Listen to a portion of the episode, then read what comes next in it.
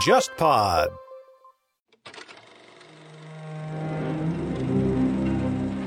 忽左忽右的谍海译文系列已经上线了三年。这个系列最开始基于我的个人趣味，找到沙青青老师，从情报视角回看并梳理美苏冷战的时代。这次，我和沙青青算是第一次以国别情报史作为主题，推出付费系列节目《苏联情报史话》。我们在节目里面探讨苏联的情报机构如何在战争和革命中浴血成长，在波谲云诡的斗争当中，随着政治演变而不断的变形，以及这个庞然大物。给今天的俄罗斯注入了哪些历史惯性？我们现在也在公众号“忽左忽右 （Left Right）” 开通了购买收听渠道，你可以直接在公众号菜单栏中点击付费专辑购买收听。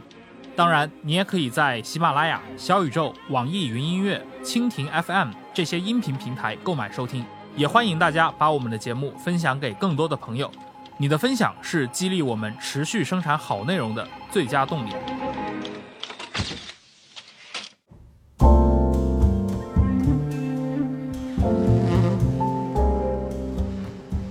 各位听友，大家好，欢迎收听本期的午后偏见节目。那本期呢，我们又请到了上一次跟我们聊过抑郁症这个话题的叶晨宇医生，然后这一次聊的话题呢，相对来说会更加严肃一点，也是非常之沉重哈，就是关于自杀这个话题。那么眼看就是国际预防自杀日。我们也希望在这样一个非常重要的日子，能够通过我们的节目给大家提供一些力所能及的帮助。但是在这一期节目开始的时候呢，我想叶医生还有一些话想跟大家来分享和交流一下。主要是我们上一期节目播出之后呢，有一些听友的评论和留言，那么叶医生想在这方面做一个解释或者说明。我想首先还是请叶医生你来跟大家来做一个交流吧，好不好？嗯，谢谢主持人啊。呃，我首先要非常感谢我们的听众朋友们给了大量的反馈，有一些反馈我觉得是很落到点子上，有一些评价我也感触比较深。那么我第一个要反馈的呢，是我看到有评论说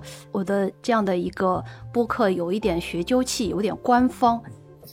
哎，其实我个人是非常非常认可这样的评价的，因为来之前我也跟。那个主持人讨论说：“哎呀，我就是个临床医生，我就是个大学的老师，我很担心我讲的呃内容是跳不出我的窠臼，呃，我很担心讲着讲着就变成给本科生授课啊，变成给临床医生做教学查房。嗯，其实我是很有这样的担心的。那从效果来看呢，有这样的评价我不出意外。所以呢，我也跟主持人讨论了之后说，哎，呃，还好主持人是人文社科背景的，那能够尽量的。”带一带我，不要太过于侧重于呃学术，然后呢，能提更多大家更关心的问题。所以我觉得这个确实是我的局限性。那第二个呢，一个要说明的是，有很多人反馈说啊，我特别关注吃药。那我想，如果给大家留下这样的一个感受的话，我我还蛮内疚的，因为对于抑郁症的干预的话，吃药不是最重要的一个部分。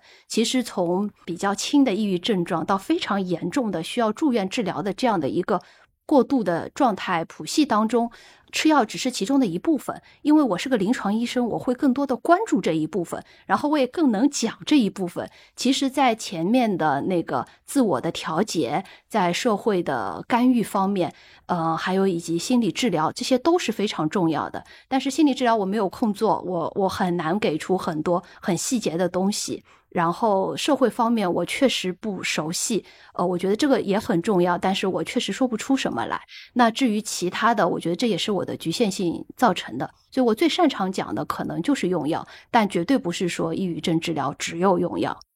其他呢，还有一些很重要的一个话题，其实在今天的那个主题当中，我们也能讨论到。呃，其中呢有一个说是关于说，哎。社会支持系统非常的重要，那么但是有时候有一些你的困扰就是来自于你的社会支持系统的话，对我记得那个原话是说，恰恰伤害你最深或者说最大的来自你的社会支持系统，比如说父母、家庭或者社区之类的。我看到不止一个。听友表达过类似的意见。嗯，那我觉得这个呃要解释一下啊。我们说社会支持系统是指一个总的概念，是给我们叫 general population，就大多数人这么用。但于针对到个人的话，那这个东西是不是适用于你？你肯定是要做调整的。如果说对于别人来说是很重要的社会支持系统，对于你来说却是来自于你最大的困扰，那你当然要离得远一点。这个就是根据个人的呃情况去调节的。而且呢，如果说，哎，我现在这个支持系统是很重要的，但是过了一段时间，哎，其中的某几个环节又成了我的困扰，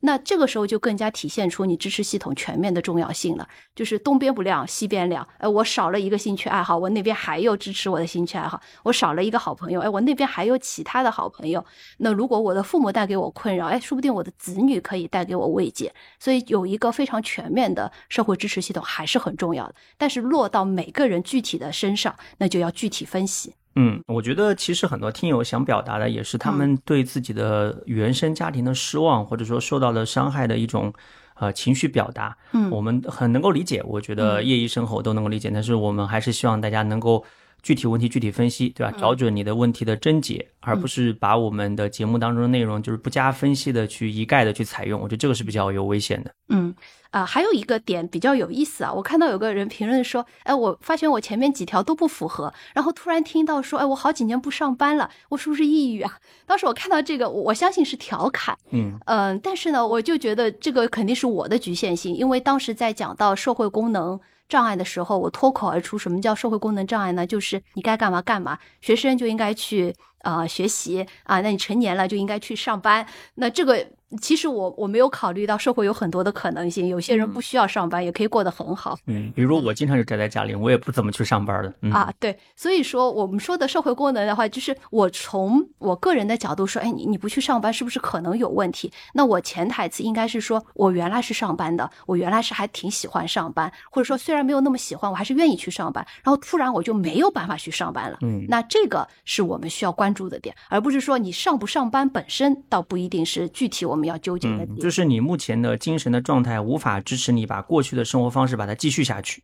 对，啊，好，那相信各位听友从刚刚叶医生这种非常诚恳的这个自我剖析当中也可以感受到啊，就是你看专业人士啊，一般来说真正的专业人士他不会拍胸脯讲自己可以包治百病啊，他往往是直面和坦诚自己的局限性。但我觉得这样的一种直面和坦诚，反倒是更值得我们信任的哈。那么以上呢，是对我们上一期节目呢一些比较有代表性的一些听友的留言和评论的一个回馈。那我想今天我们还是来继续聊我们一开头聊到的那个话题哈。呃，其实我我个人觉得在这方面，我觉得我不得不承认啊，就是有点孤陋寡闻。之前好像确实没有太关注到这个国际预防自杀日。我觉得这个可以首先也请叶医生跟我们来分享一下，就这个呃日子它是为什么设置的，以及它在。社会上或者说在医学这个领域里面有什么特别的含义，以及说它至今为止它起到了哪些作用，好不好？我们先简单的聊聊这个国际预防自杀日。呃，说实话，如果不是我要教这门课，嗯，我也不是特别的熟悉，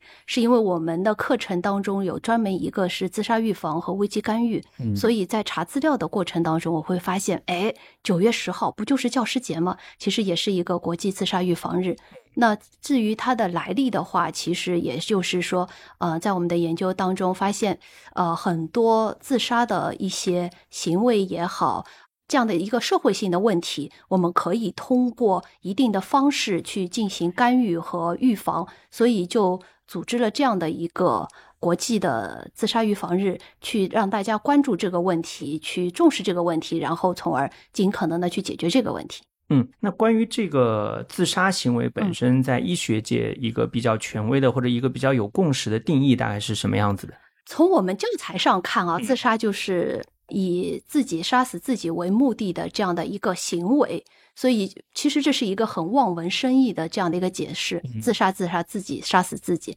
嗯，但是呢，一般我们会去强调几个点，一个就是说我的目的是杀死自己，然后采取了这样的一个行为。嗯，那第二个要强调的一个点呢，就是我们在医学上关注的自杀的这个问题，是不讨论一些特定的价值取向上或者某些亚文化背景下面的这种自己结束自己生命的行为。也就是说，我们不去讨论一些。舍身取义，或者说是有一些特定情况下面的一些文化信仰支持的这样的一个行为，我们单纯讨论的就是一个更多的侧重于疾病学方面的这样的一个就精神上的病理上的这个表现。对对对，呃，为什么不去讨论这个文化支配下？因为这个一方面太复杂了，呃，另一方面呢，这又讲到上次的留言，有很多人说，哎，你上次反复的强调说好死不如赖活着啊，我怎么样就要先去救命，但是呃，很多时候，呃，有些人活着确实是很痛苦，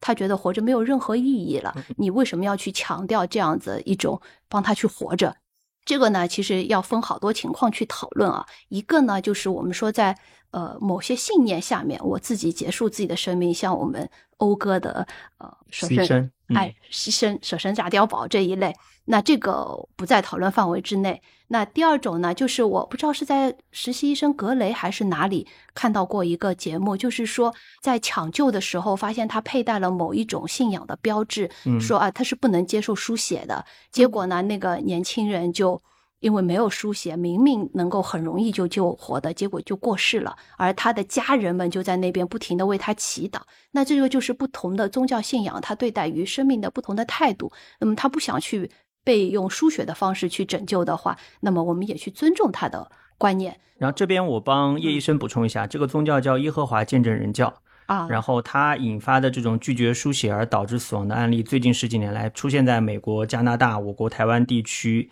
然后日本都有。然后日本和美国都出现了著名的判例，就是当时医生违背了患者的意愿来强制输血，嗯啊，最后呃法院裁定说这个医生违背了患者的知情同意权。轻者吊销医生的行医的执照。啊，重者这个医生好像要罚这个那个巨额的赔款，嗯，啊，这也是一个相当著名的案例。但是我当时看到这个案例，我在想，确实这里面牵涉到一个非常复杂的，大家对于生和死的不同的文化或者不同的宗教的理解，哈，嗯，所以呢，我们这个也不讨论，嗯，可以理解。呃，还有一种呢，就是临终状态下面，就是我们通常说的安乐死，这个生活质量太痛苦了，我也没有什么治疗的方案，我们也没有什么好的措施，你不如让我早一点过世。记得前两年有一部电影还蛮有意思的，呃，是龙妈演的一个非常有意思的爱情片，就讲她去伺候一个瘫痪的那个贵族青年，然后呢，贵族青年跟他在一起很开心，也产生了奇妙的感情，但是这个瘫痪的贵族青年最后还是决定要到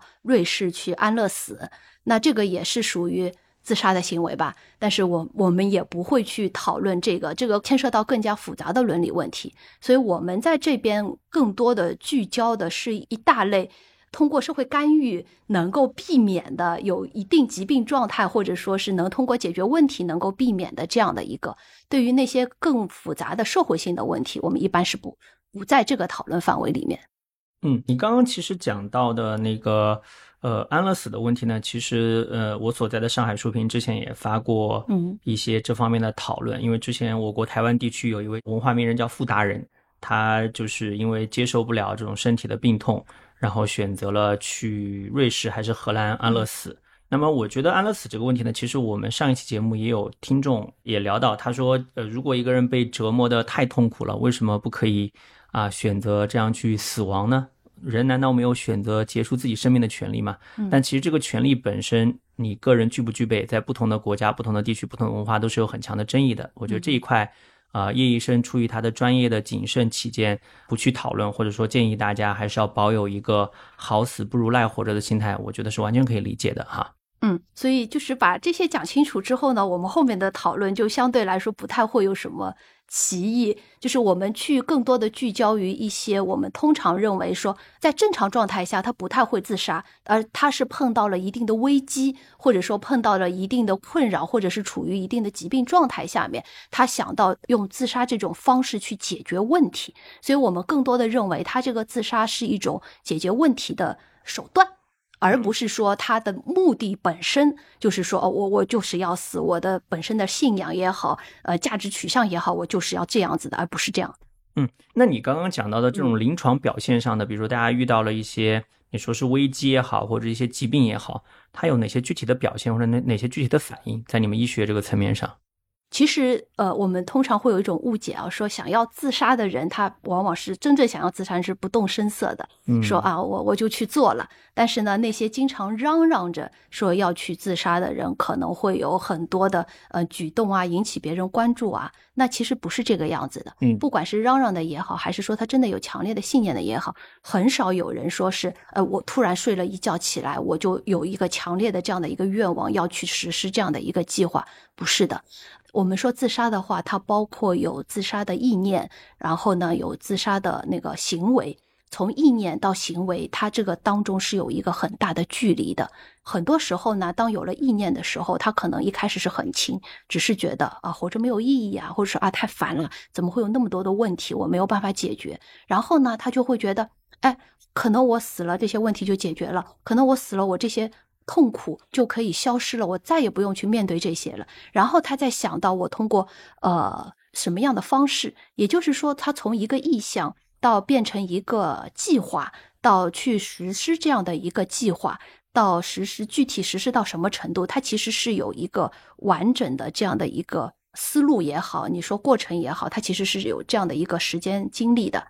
呃，在这个过程当中，他会有各种各样的蛛丝马迹。有些人呢，可能会表现出来说：“哎，你你觉得人生有什么意义吗？”他会跟你探讨人生的想法，或者说跟你吐槽啊，我觉得太累了。如果我哪一天死了，我就永远的安息了，我就不用那么累了。他可能会有这些表达。呃，这些表达可能一开始听上去就像吐槽一样，嗯你分不清你到底是吐槽还是说我确实是有这样的想法。那到了后面呢，他可能会有更多的一些表现，除了他口头上的表达之外呢，他会有一些呃行为上的，比方说安排后事啊，或者说去做一些计划。我们看到过有一些人他会有一些仪式感，他会说，哎，我要去买漂亮的衣服啊，穿上什么样的漂亮衣服到某个特定的地方，他会有这样的一个仪式感。那如果要做这样仪式的话，他前面肯定会有一系列的行为的。就是你事后能够回想起来，但你可能当时不一定很明确。所以有一项研究对于去追溯这些人生前的行为，或者说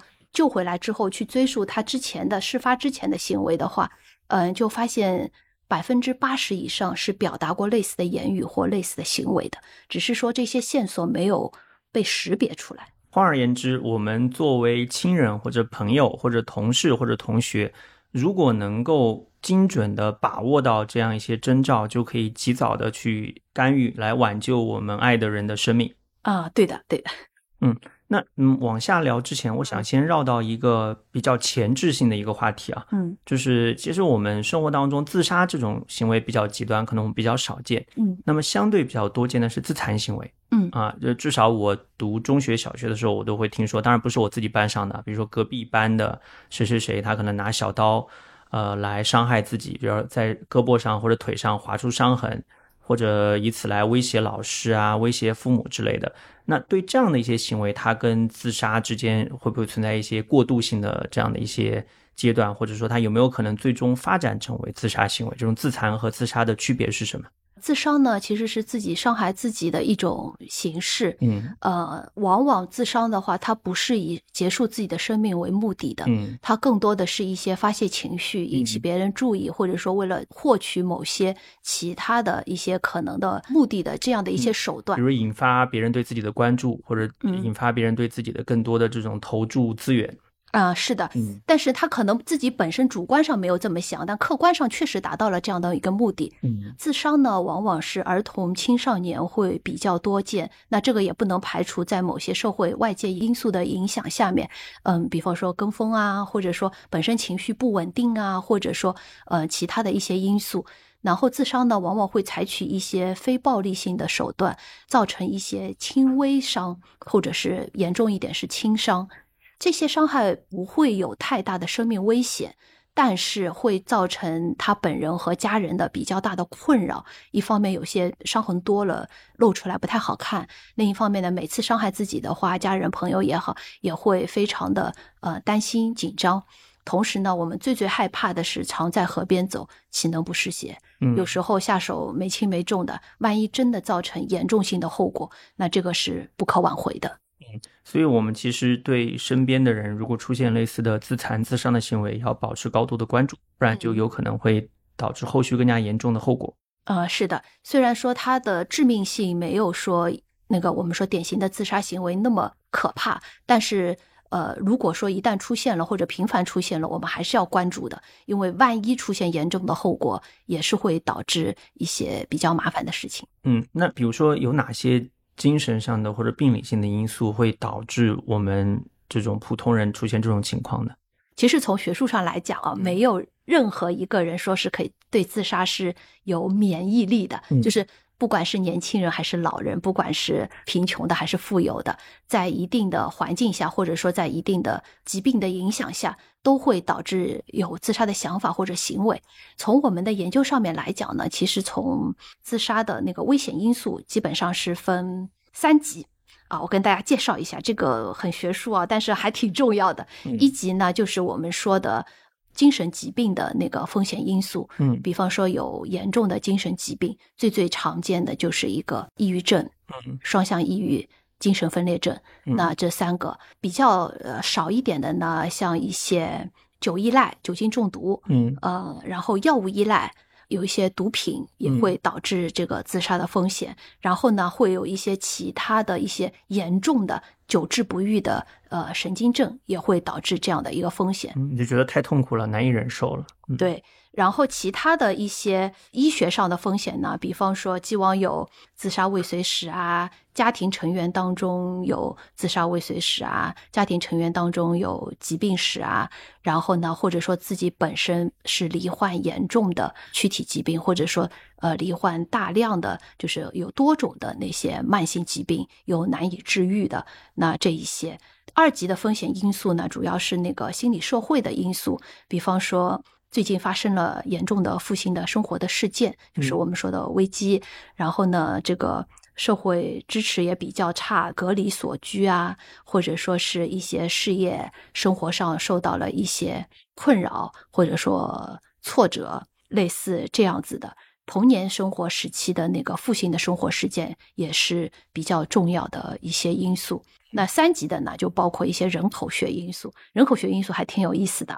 老年人、嗯男性嗯啊、儿童青少年，其实有两个高峰，一个是老年，一个是青少年，有两个高峰。然后男性的话风险更高，其他的嘛一些坏习惯，抽烟、喝酒，这个也是一个风险因素。嗯。那这样三级的因素当中，我觉得可能在你的临床上，你应该最关注的，或者你最能够以你的专业能力去解决的，应该就是这个精神疾病这个层面。对，从我的专业来讲，精神疾病是呃，我我是最最拿手的，嗯而且从干预的策略上面来讲，确实精神疾病你一旦治疗好了之后，它就是好了。嗯啊，而且真的是恢复的很好，特别是对于一些重型精神病的话，你及时的干预，他很多人是可以完全好的。嗯那么如果是因为这些疾病导致的自杀的话，我觉得能够把它看好，为什么不去努力做这一件事情呢？嗯，明白。好，那我觉得这里面有一些我们普通人可能不太了解的问题啊，我也想向你一一请教一下。我们大众呢对自杀可能不太了解，或者我们会存在一些误会啊，比如说我们会觉得，好像如果一个人谈起自杀了，他好像就不太容易去自杀。那一个人真正想要去自杀，他不会谈起自杀。那这种理解应该是有一些的问题的，是对？这个是有问题的，因为很多人他会用各种直接的或者间接的方式去谈论这个问题。那如果你有敏感性的话，你完全可以就着他的话题和线索，进一步的去问他的自杀的风险性。因为前面我们说了，他自杀的话，从有一个意念到他有计划，到他怎么实施计划，他是有一系列的。如果他愿意和你谈，他主动给你这样的一个线索，或者说主动给你这样一个话头，你完全是可以一步一步问下去，说，哎，你有这样的想法吗？你有这样的计划吗？你到底决定怎么做？完全是可以讨论的。嗯那这就来到一个更加关键的，我觉得是技术性的问题。那我们嗯怎么跟这样的当事人讨论自杀这个话题呢？因为我觉得我们所有人应该都没有这样的经验，或者没有缺乏这样的技巧，对吧？大家可能心中就会打鼓。那我们去跟别人聊自杀，会不会促使他或者诱导他自杀？嗯会不会增加这方面的风险？嗯，一般情况下是不太会增加这方面的风险。如果他是找了一个时机，单独的和你在聊这个的话，很显然。他其实这是一个寻求帮助的一个举动，我们可以把它认为这是一个寻求帮助的举动。如果说你对他足够关注，然后你把那个情绪是落在他的身上的话，他是愿意跟你好好谈的。如果说你是处于一种吃瓜群众的心态，说，哎，你要自杀？哎，那你告诉我你想怎么死吧？这个话很显然就会引起别人的反感。就是不论这个时候你这种态度的情况下面，不论你怎么谈论，都是不好。但是如果说他来找你聊，说啊，我最近觉得好没有劲啊，呃，你可以进一步的问他说，哎。你最近发生了什么事情？如果他愿意说这件具体的事情，那你除了倾听，那就可以帮他去谈谈怎么去解决问题。如果说你听下来这件事情好像并没有什么太大的、太特别的，但是他的情绪反应又很强烈，嗯，然后又觉得好像说，啊，我觉得活着好没有意义啊，那你就可以进一步问他，啊，那你觉得，嗯，你怎么去看待这个人生？你有没有死的想法？其实。其实我觉得怎么说并不重要。如果你跟他一个相互之间的关系是比较信任的话，你怎么说都是可以的。你直接问他，你想过死这个问题吗？可能有些人会直接说啊，我没有啊，我我我只是发个发牢骚而已。那这个 OK 啊，完全没有问题，他也不会觉得你冒犯了他。但是如果说他确实有这样一个想法，他试探性的跟你聊了之后，你直接把这个问题抛出来，他是很愿意跟你说的，他会直接告诉你说。啊，是啊，我一直在想这个问题，但是我真的很犹豫啊。我最近怎么样？怎么样？就是你其实问了这个问题之后，嗯，不仅仅是在问他说你在评估他的自杀的风险，更多的是给了他一个机会去表达自己的想法。嗯，明白。所以这里面的关键点不在于谈话的具体的技术，而在于谈话的态度。对对对，这个我已经讲了，嗯，我上一集当中也是讲过的。嗯，在这个当中啊，其实如果是上课的话，我其实是有很多试教的材料的。在试教的材料当中呢，我在网上找到一个呃消防员小哥哥接跳水电话，就是急救的那个电话的一个音频。我不知道音频的真假，但是这个音频非常非常的有意思。其实那个消防员小哥哥是完全没有任何培训，也没有任何救助别人的经验，他纯粹就是出于一个普通好心人的这样的一个关心。打了电话之后，他就直接在那边说：“啊，你为什么要跳河啊？啊，你你你在哪里？你赶紧告诉我。”当那个打电话的当事人就说：“哎，没有人关心我，呃，我也没有地方好去，我打扰到你了。”那那个消防员小哥哥就直接说：“没有打扰我啊，我们这二十四小时值班的，你就是来找我啊，找我就对了。你到我们队里面来洗个热水澡，吃个宵夜。”他。没有任何的话术技巧，纯粹是出于一个普通人的关心。但是当我听到这个音频的时候，我就特别的暖，嗯，就特别的温暖。所以我觉得大家说要去学习什么，呃，技术也好，或者学习什么，呃，当然也很重要。但是在这个音频当中，我感受到的就是真诚是真的是很重要。当对方感受到你真的是关心他，而你。急他所急，想他所想，然后尽自己的可能提出帮助的时候，尽管你事实上什么都没有帮到他，但那种情绪上的支持是很重要的。明白，你这让我想到了一个著名的一个视频啊，嗯，就是天津的民警伯伯。哦，对对对，那那个也很经典啊，把那个轻生的小伙子给劝回来。嗯，当时就像群口相声似的。嗯。我记得有个年纪比较大的民警说：“你听伯伯一句话，就别怎么怎么。”我觉得当时看到之后，我会觉得，嗯，确实还蛮真诚、蛮温暖的。尤其还有天津口音的加成，啊，就更加是让人觉得，哎，好像生活没有那么糟糕，还是挺有一些阳光、挺有一些暖人心的事情的。对，拜拜就就特别有喜剧效果。对，但是如果你不是天津人，你没有办法达到这个喜剧效果。嗯但是你只要有真诚的话，你的那种由内而外、发自内心的那种真诚，一旦表达出来，对方是能够感受到的。嗯，明白。好，那我觉得这里面还有另外一个技术性的问题，我想请教一下。那我们到底怎么去评估对方这个自杀的风险有多大？因为就像你前面讲的，那万一对方也只是发个牢骚，你。突然 非常严肃的跟他聊，你是不是想去死？好像有点尴尬哈。嗯，是的。嗯嗯，但其实呢，就算是尴尬，对方也最多吐槽几句，这件事情就过去了。嗯。但是如果说你不去注意他，万一错过了这个机会，可能就真的是错过了。嗯。所以我觉得不怕尴尬，就脸皮要厚。嗯。这个是比较重要的。嗯，呃，就是如果说你你听到对方这么说，你可以半调侃半认真的说啊，最近碰到什么困扰啦？有什么事情想要跟我说说的吗？就是给他一定的时间和给他一定的机会去让他去表达。那如果说他一旦真的是表达了，如果他本身是有很强的表达的欲望，你就让对方说，因为对方一旦开始表达了起来，他就会把。他遇到的困扰啊、事情啊、情绪啊，一系列的，就是一股脑的就导出来。这个时候不要着急去打断，有时候讲着讲着哭了也好啊，笑了也好啊，你让对方先表达出来。很多时候啊，对于那些有一定的消极的观念，但是并不是特别强烈的时候，你一旦给他表达了机会，他讲着讲着这口恶气出了，然后突然自己就想通了，或者说。我想到了解决问题的方法，或者说我这口恶气出了，我就没有那么纠结了。可能这个本身就是帮他梳理情绪的一种方式。嗯啊，有时候有些人他不是特别愿意讲的话，但是如果你态度很诚恳的话，就直接问，嗯，你是不是觉得最近状态不好，觉得活着没有意义呢？啊，他说是的。那你会严重到什么程度？会想过用什么方式吗？你直接问的话。只要你们的关系足够真诚、足够信任，他会直接说的。嗯，我觉得这个意义上，其实这个时候，如果是我或者我们去询问这个我们担心说有自杀风险的朋友，其实我们就是在扮演这个社会支持系统的角色。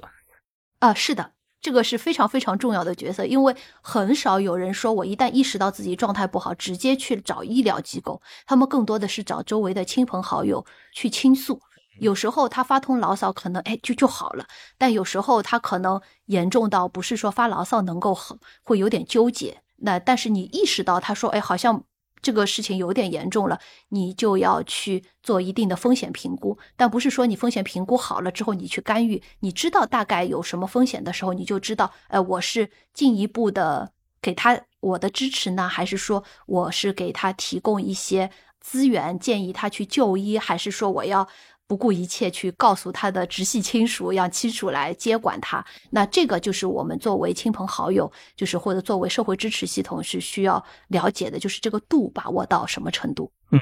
说到这儿，我觉得有一个话题，想必你也关注到了，我觉得也是非常值得我们聊一下的，就是最近这些年嘛，因为互联网越来越发达，嗯，就是互联网上经常会有出现很多人就是在互联网上直播要自杀，嗯，对吧？然后这个时候，你觉得我们应该怎么去进行干预，或者怎么样采取正确的措施？而且更进一步的，我们看到，呃，不管是国外，比如像韩国就有很多娱乐明星，当然中国也有，就是很多名人或者非名人遭受了网络暴力，然后他们承担不了这样的压力，呃，去选择自杀。那我们面对这样的社会事件，我们能够做到的事情又是什么呢？啊，这就是为什么我好希望有社会方面的 专家来讨论啊，因为从我们。医生的角度来讲，我们能做的真的是很少很少，因为我们除了说，哎，你状态实在是不好，对于我们医务人员来讲，就是啊，不行，就住院吧，我们就吃药吧。嗯，那么对于外界环境的那些改变，其实我们能做的很少，这个就可能是需要有呃社会工作者、媒体工作者一起去努力。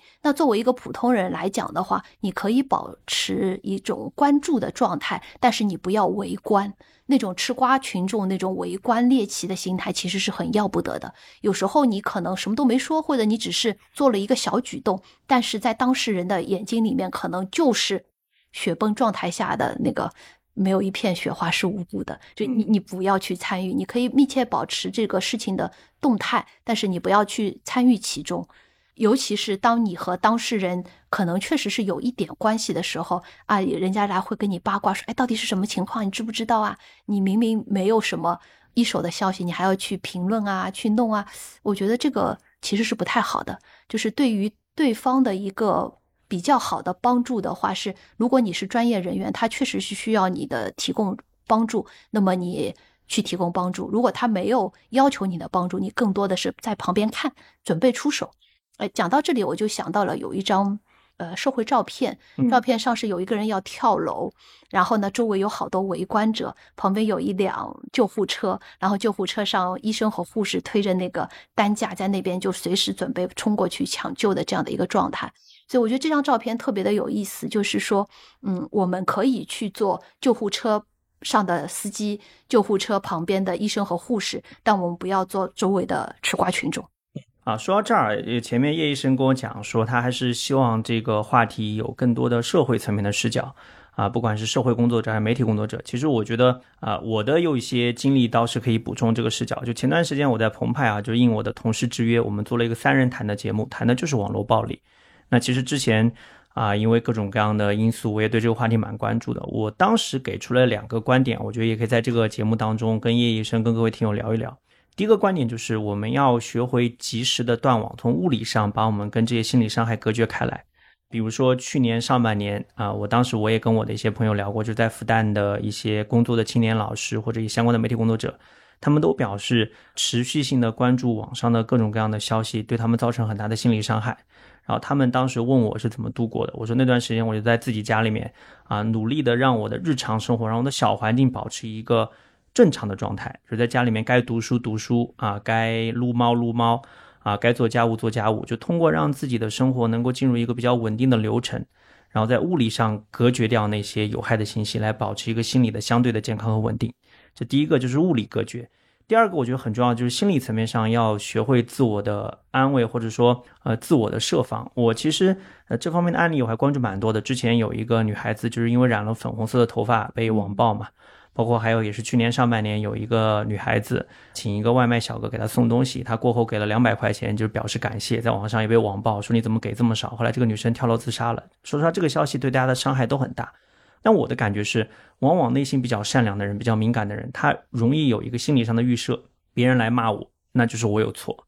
我觉得这种心理上的防线，大家一定要搭建好。引用一下前面叶医生的话来讲，就是大家这个时候脸皮千万要厚一点，对吧？你们来骂我。为什么一定是我错？为什么不可以是你们错？为什么不可以是你们道德的标准设得太高，对吧？我做了好事还不够，你还要要求我把好事呃进一步的加码，对吧？我给两百块钱不够，还要给五百，给一千。那按照你这样的要求来讲，这个东西是没有底的。所以我觉得到到这儿，我们大家要习惯一个说法，这个说法我觉得还是蛮管用的。就道德这个东西啊，很多时候不是来要求别人，是拿来要求自己的。而如果有人无端端的拿一个道德标准，尤其是很高的道德标准来要求你，那就这个人有问题。我觉得，如果大家把这样一件事情能够记住，然后能够拿来对自己进行一个心理设防，我觉得面对网上的很多言论的暴力会好过很多。这是我自己的两条经验，我不知道叶医生怎么看哈。嗯，对于这种网络暴力导致的这个情绪的崩溃啊，其实。呃，我我又要回到我们医学上面来讲了啊，我没办法，就是一个临床医生，就是我们如果从学术上来讲，就是遇到了一个危机的事件。那前面你讲了很多的处理的方式，那从我们的专业上面来讲，就是那个脱离危机的环境，嗯，就是你要脱离的危机的环境之后，后面我们呃，就是我要讲一下大概的面对危机之后的几个处理的原则。第一个就是评估，看看你当时的。身体健康的评状态，我们要评估；心理状态要评估，有没有自杀的风险要评估，以及你对周围人的一些影响和周围人的那个都是要评评估之后，我们来看我们具体可以做什么。一般呢，在制定干预计划的时候，第一步肯定是脱离那个造成暴力的这样的一个环境。嗯，不管是什么样的危机状态，如果是网络暴力，那就物理断网，对吧？如果说是一下子呃火灾、地震。那么我们肯定是要脱离当时那个充满危险的那个环境，到一个相对来说安全的环境，同时呢，呃，又有足够的水、食物，保证基本的那个那个生活状态。在那个脱离了环境，保证了基本的状态之后，我们再去寻找它的社会支持的资源，就是在这个状态下面，什么是能够最。支撑到他的，能够防止他崩溃的这样的一些呃资源，我们要提供给到他。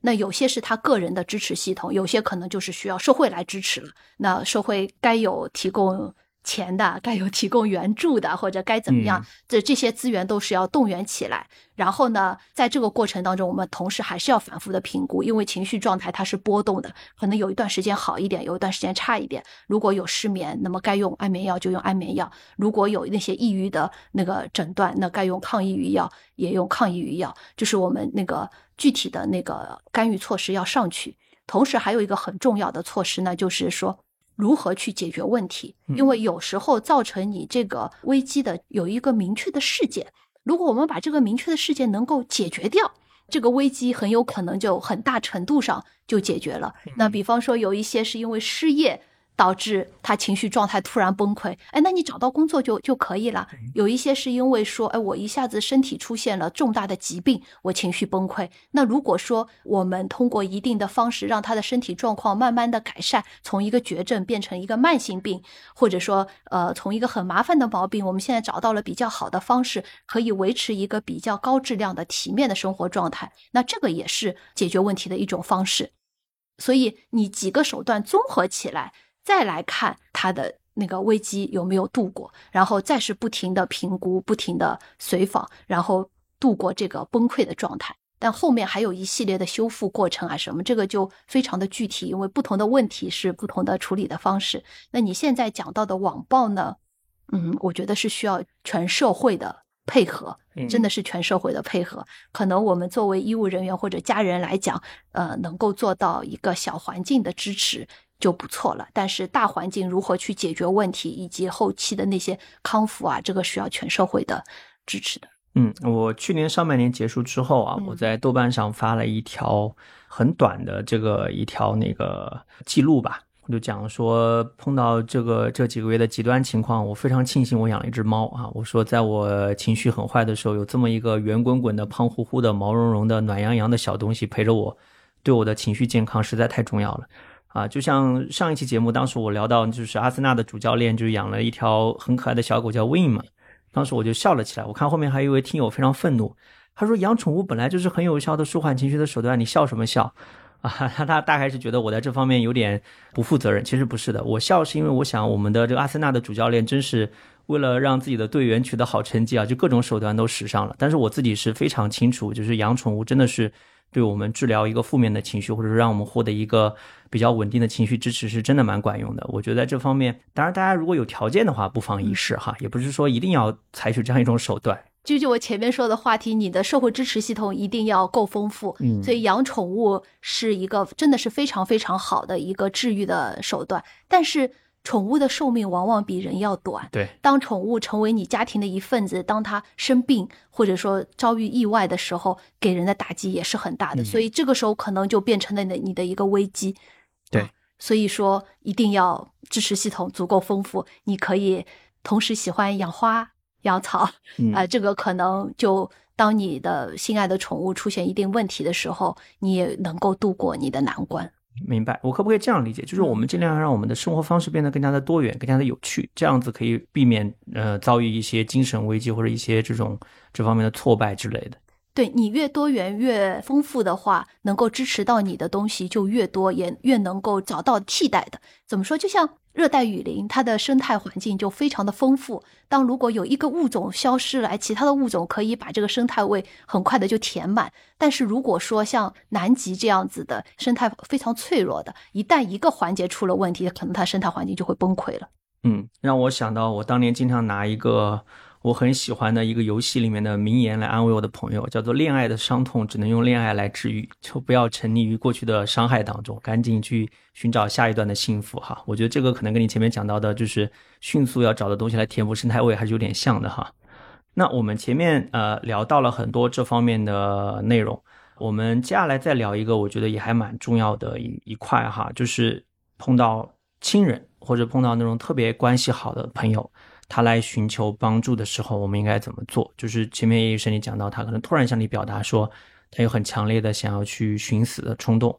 那这个时候，我们怎样做到既自我保护，又能够很好的帮助到我们的亲人或者挚友呢？嗯，好朋友和亲人还不太一样，还不太一样。亲人的话，你是直系亲属的话，你是有责任的。嗯，但是好朋友的话，你更多的是道德上的那个。责任，我可不可以这样理解？一个是法律责任，一个是道德责任。对对对，这样很准确啊。我们先说亲人，亲人如果说出现了一些危机的话，首先你还是要评估，你要知道到底发生了什么事情。如果确实是疾病状态的话，那没什么好说的，那就是看病，对吧？如果说是遇到了一定的，那肯定是有钱出钱，有力出力，一起去帮助解决这个问题。如果说听上去不像是疾病状态，也确实遇到了困难，但一时半会解决不了，那我们现在能做什么呢？如果在安全和尊严之间只能选择一个，那我想问问听众朋友们，你会选谁？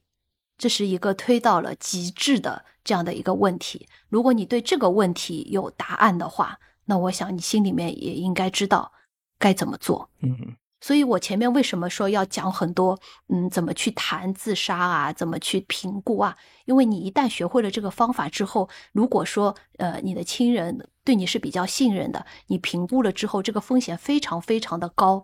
呃，而你一个人是没有办法去控制住这个局面，或者说没有办法保证他的生命安全的话，如果只能选一个，我们只能让社会机构介入进来，保证他的安全。那这个时候可能没有那么体面，那这个时候真的是没有办法的办法。所以在早期，如果说他一旦跟你提到了，你发现有这样蛛丝马迹的时候，你要给他。有钱出钱帮他解决问题，有力出力解决问题。如果说问题一时半会解决不了，要给他提供情绪上的帮助，或者说给他解决问题的资源。比方说，你可以告诉他，我可以陪你一起去看医生，我可以陪你到哪里哪里去获得相应的帮助。嗯，如果你前期做得好，呃，亲人知道你心里面是为他的话，我有时候我在治疗当中，我会跟当事人去问这个问题，我说，嗯，在。安全和尊重之间只能选一个。如果你是你的亲人的话，你会怎么选？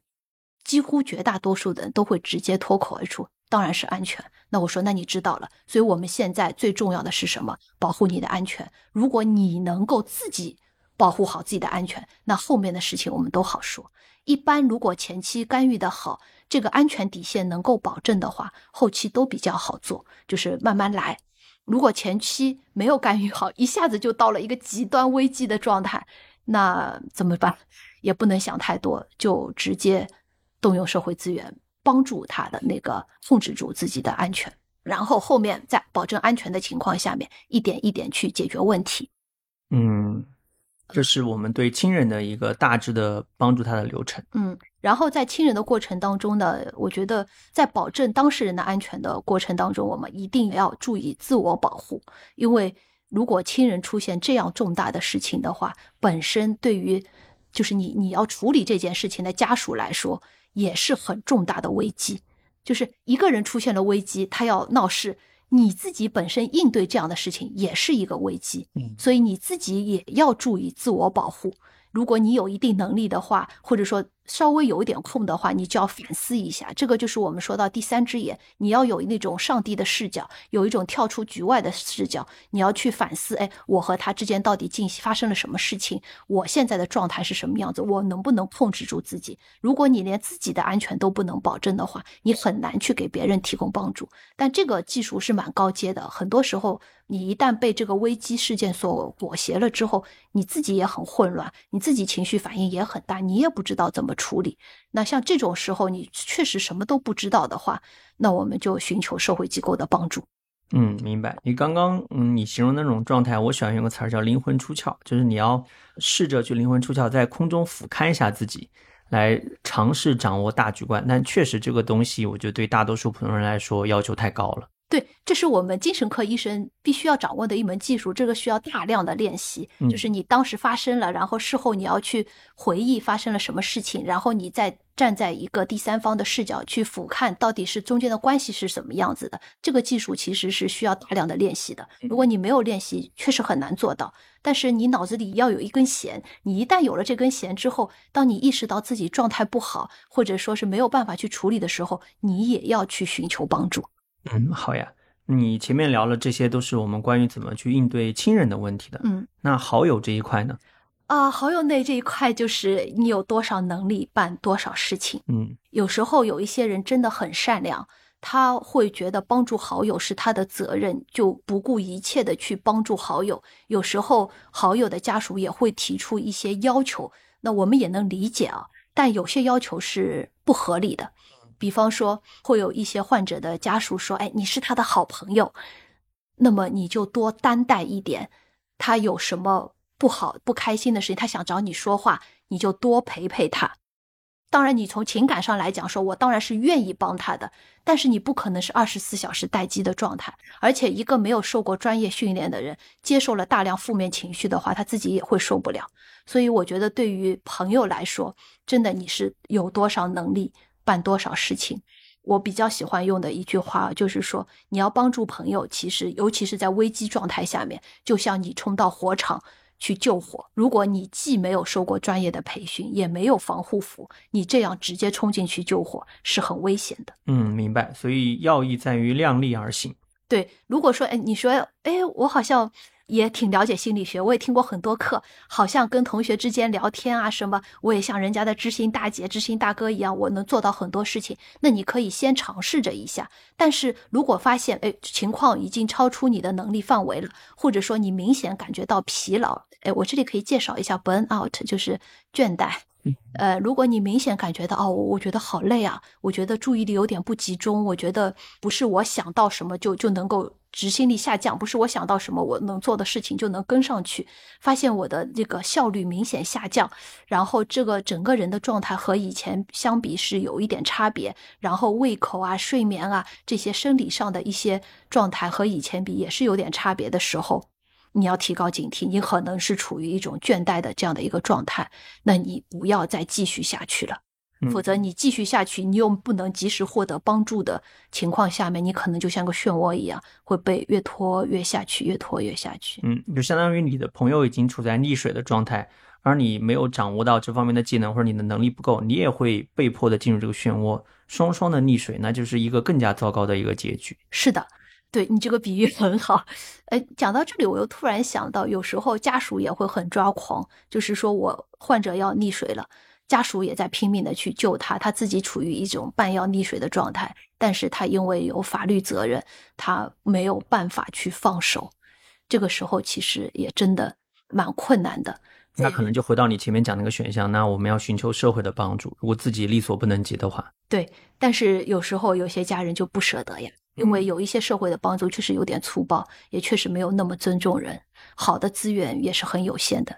嗯，对。所以前面我们在准备这期节目的时候，叶医生也跟我讲说，他聊这个话题有一个比较担心的一个问题，就是在社会系统这一块，他能够提供的信息是相对比较少的。但是我觉得没有关系，至少你在节目里面给到大家一些这方面的启发或者引导。我觉得后续的话，我们再有机会，我会邀请更多的各个方面的。社会工作者啊，公益组织的这方面的工作人员啊，包括心理学的专家，我们一起来共同探讨这个话题啊。我觉得至少叶医生今天在临床和医疗层面上已经给到大家很多的建议。那我想最后还有一个，我觉得也可以聊一聊吧，就是前面叶医生也给我讲说，呃，他觉得有一部电影蛮有意思的，叫《一个叫欧维的男人决定去死》。但这个作品你知道吗？他现在在国内，他把后面的“决定去死”拿掉了。啊，这个作品就叫一个叫欧维的男人，也可能是有关方面担心说出现一些不良的导向吧。但是不管怎么怎么讲，我觉得这个作品本身的内容还是蛮有意思的。我觉得可能会给大家也有一些启发。我们要不最后聊聊这个作品好不好？嗯，因为上次你来问我说有没有什么影视作品或者什么科普书籍，我我发现我说不出来啊，我就我就很内疚。所以这次在谈之前，我就专门去找了相关的影视作品。呃，像这部电影是我很早以前看的一个北欧的小众的电影，但后来发现，哎，这部电影非常非常的有意思。哎呀，可能会有点剧透啊。就是你在看这部电影的时候，你会发现所有的自杀高风险的因素，老年男性有童年的创伤，又又是关居，然后多发的那个老年疾病、慢性病，然后社会支持差，有负性的社会生活事件，就等于说他所有的高危因素都有。然后呢，又有反复的自杀史。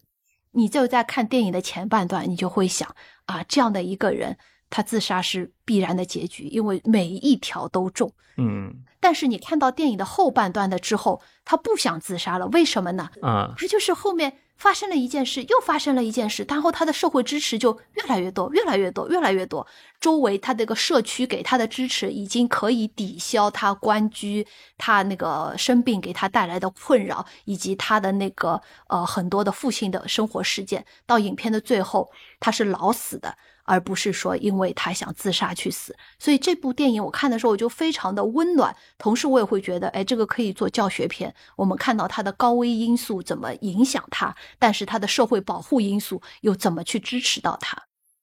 呃，我觉得大家也不用担心剧透啊。其实我觉得我们但凡有点观影经验的听友都知道，这个电影既然名字叫决定去死，那最后肯定死不了嘛。所以我觉得结尾没有那么重要，重要的是前面叶医生跟大家讲到这个过程。就是当你发现一个人身上的这种 debuff